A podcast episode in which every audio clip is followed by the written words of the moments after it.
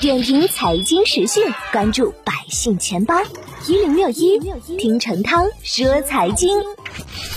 指数增强基金今年以来业绩表现比较抢眼。万德数据显示，截止十二月六日，今年以来全市场二百八十只可统计的指数增强基金当中，二百零八只基金相对业绩比较基准，都取得了超额收益，占比百分之七十四点二九。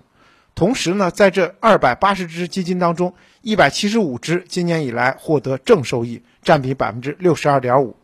具体来看，得益于有色金属板块的良好表现，东财中证有色金属指数增强 A 是今年以来收益率最高的指数增强基金，收益率呢达到百分之五十四点零五。该基金呢也是今年超额收益率最高的基金，超额收益率达到百分之二十一点九六。此外呢，浙商港通中华预期高股息指数增强 A、博道中证五百指数增强 A 等四十二只指数增强基金，今年以来收益率也都超过了百分之十。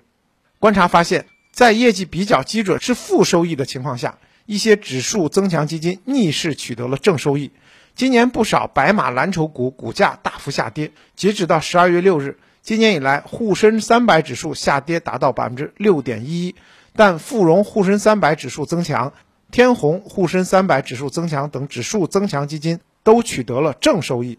另外，建信 MSCI 中国 A 股指数增强等基金也在业绩比较基准、收益为负的情况下取得了正收益。那么，这些业绩超预期基金的秘诀在哪里呢？基金分析人士表示，近两年指数增强基金发展加快，在模式上也有很多创新。一方面呢，宽指基金依然是指数增强基金重要的赛道，各家基金公司大多做出了自己的特色，例如量化模型的升级等等。另外一方面呢，特色指数的增强产品越来越受到投资者的欢迎，本身这些指数多数呢也处于景气赛道，再加上增强的策略，给投资者带来了不错的投资体验，后者甚至可能成为一些中小基金公司在。指数增强产品布局上逆袭的法宝。